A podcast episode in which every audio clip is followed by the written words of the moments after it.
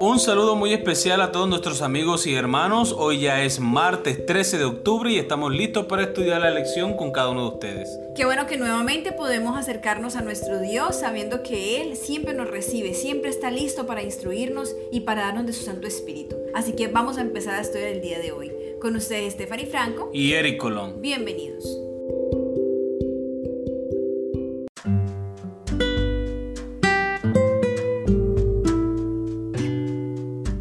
Seas prosperado. El título de la lección para el día de hoy. En la Biblia, de principio a fin, escuchamos hablar de otros resultados de conocer y obedecer la ley de Dios. Vamos a leer Josué capítulo 1, versículos 7 al 8. ¿Qué le estaba diciendo el Señor a Josué y cómo se aplican hoy a nosotros los principios que allí se encuentran? Josué capítulo 1, versículos 7 y 8. Solamente esfuérzate y sé muy valiente cuidando de obrar conforme a toda la ley que mi siervo Moisés te mandó. No te apartes de ella ni a derecha ni a izquierda, para que seas prosperado en todas las cosas que emprendas. Nunca se apartará de tu boca este libro de la ley, sino que de día y de noche meditarás en él, para que guardes y hagas conforme a todo lo que está escrito en él, porque entonces harás prosperar tu camino y todo te saldrá bien. Muy bien, recordemos la pregunta. ¿Qué le estaba diciendo el Señor a Josué? ¿Y cómo se aplican hoy a nosotros los principios que allí se encuentran? El Señor le está diciendo a Josué que se esfuerce y que sea muy valiente porque la misión que le están encomendando demanda gran responsabilidad. Es que no es fácil guiar a un pueblo tan terco, tan rebelde y tan numeroso. Así que necesita de mano firme para guiar a este pueblo así como lo hizo Moisés. También el Señor le dice que el libro de la ley nunca se aparte de su boca para que todo le salga bien y sea prosperado. La Biblia dice que la palabra de Dios nos hace sabio para la salvación. Y si nosotros la estudiamos y la ponemos en práctica en nuestra vida como cristianos, tomaremos decisiones para salvación, tomaremos decisiones que vayan acorde a la voluntad de Dios, tomaremos decisiones cada día que nos acerquen más a Dios y de esa manera poder vivir una vida que honre y glorifique su nombre, así como lo hizo Moisés, así como lo hizo Josué y los grandes hombres y mujeres de la Biblia. Y es que este texto también se aplica a nosotros cuando nos pide que seamos esforzados, seamos valientes, porque la vida cristiana no es fácil, es una vida de lucha contra nuestro propio yo, una vida de lucha en la cual nosotros debemos esforzarnos por mantenernos pegados de la palabra de Dios, en la presencia de Dios, en oración, porque nuestro yo tiene tendencias malignas, tendencias pecaminosas por el pecado. Pero el Señor ha prometido que si nosotros ponemos de nuestra voluntad, si nosotros ponemos de nuestro esfuerzo, Él va a estar allí para fortalecernos. Él va a estar allí para que nuestros esfuerzos sean fructíferos y que podamos cada vez estar más cerca de Él, cada vez crecer más en su santa palabra y cada vez parecernos más a Jesús. Así como Josué tenía el reto con el pueblo de guiarlo y de tener tanta paciencia con ellos, nosotros tenemos ante nosotros no un pueblo, tenemos nuestro propio yo, que debemos dominarlo y debemos tratar de mantenerlo siempre en las manos de Dios. Y también, bueno, tenemos nuestra familia, tenemos tal vez nuestro hogar, el cual también debemos guiar hacia la presencia de Dios cada día. La palabra de Dios dice en Santiago capítulo 4 versículo 7, someteos pues a Dios, resistid al diablo y él huirá de vos. Esta es la promesa de la palabra de Dios. Amén.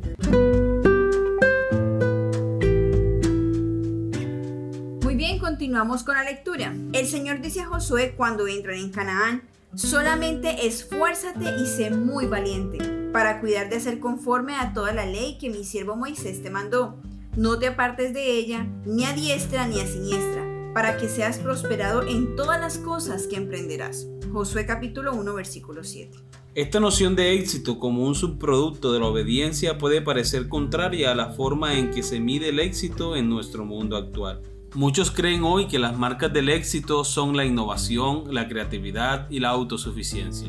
Para tener éxito en una industria en particular, a menudo se requiere asumir riesgos y tener un talento extraordinario. Sin embargo, a los ojos de Dios, el éxito requiere un conjunto diferente de recursos.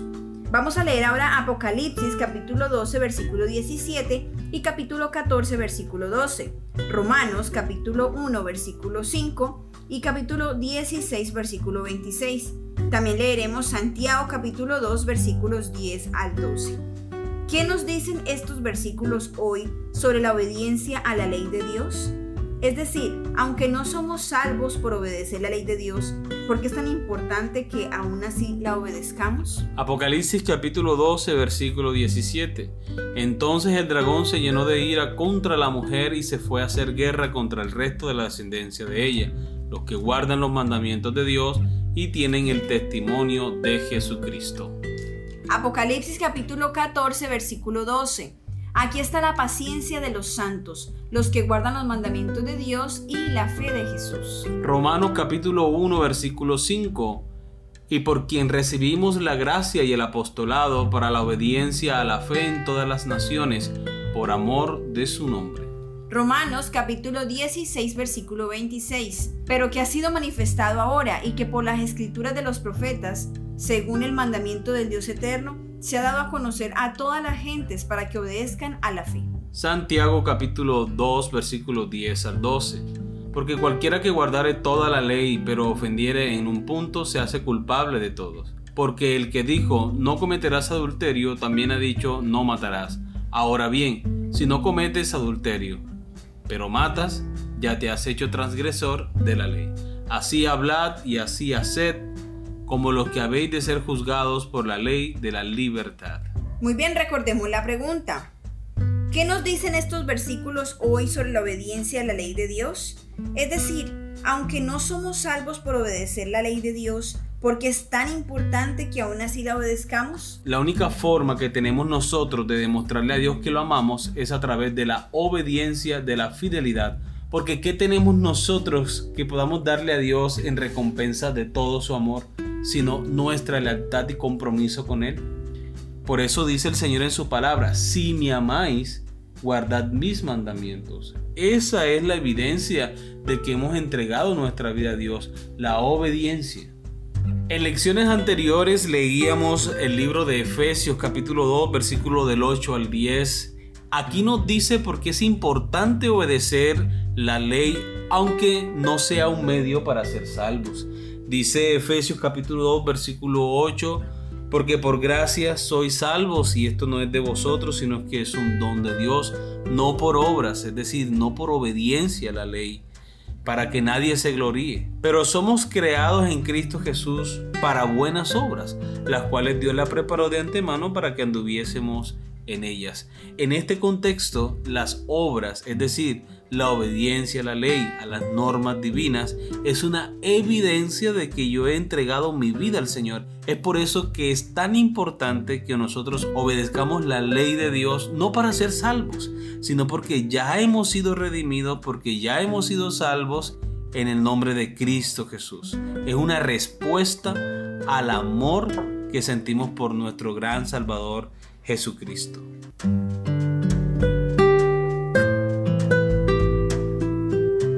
Muy bien, continuamos con la lectura. Antiguo Testamento, Nuevo Testamento, Antiguo Pacto, Nuevo Pacto, no importa. Como cristianos que creemos en la Biblia, somos llamados a obedecer la ley de Dios. La transgresión de la ley, también llamada pecado, solo puede acarrear dolor, sufrimiento y la muerte eterna. ¿Quién no ha aprendido o visto de primera mano los resultados del pecado, los resultados de la transgresión de la ley de Dios?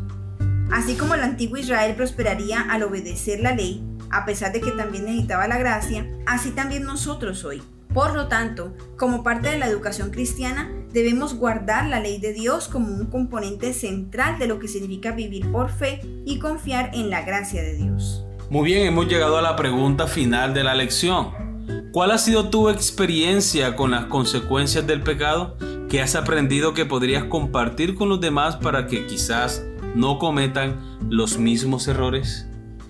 Cuando nos apartamos de Dios a causa de nuestros pecados, los errores que cometemos, lo peor que podemos llegar a pensar es que Dios nos da la espalda y que ya no nos escucha o que nos castiga de alguna manera. Esto lo utiliza Satanás para alejarnos cada vez más de Dios al hacernos creer que hemos empezado un camino sin retorno. Pero nada más lejos que la realidad. Dios está dispuesto a perdonar en la medida en que nosotros estemos dispuestos a reconocer, confesar, arrepentirnos y apartarnos del pecado. Muchas veces nosotros mismos somos los que nos alejamos de Dios porque tratamos de justificar nuestro mal comportamiento. Mientras más tratemos de justificar nuestro pecado, más lejos y más lejos nos vamos a ir de Dios. Es por eso que nosotros siempre debemos reconocer nuestra indignidad, nuestros pecados delante de Dios y como Él lo ha prometido, nos dará un nuevo corazón, nos dará un nuevo comienzo, nos dará una vida nueva. Muy bien, queridos amigos y hermanos, eso ha sido todo por el día de hoy. Esperamos haya sido de gran bendición para ustedes como ha sido para nosotros. Les esperamos mañana para una nueva lección. Que Dios les bendiga.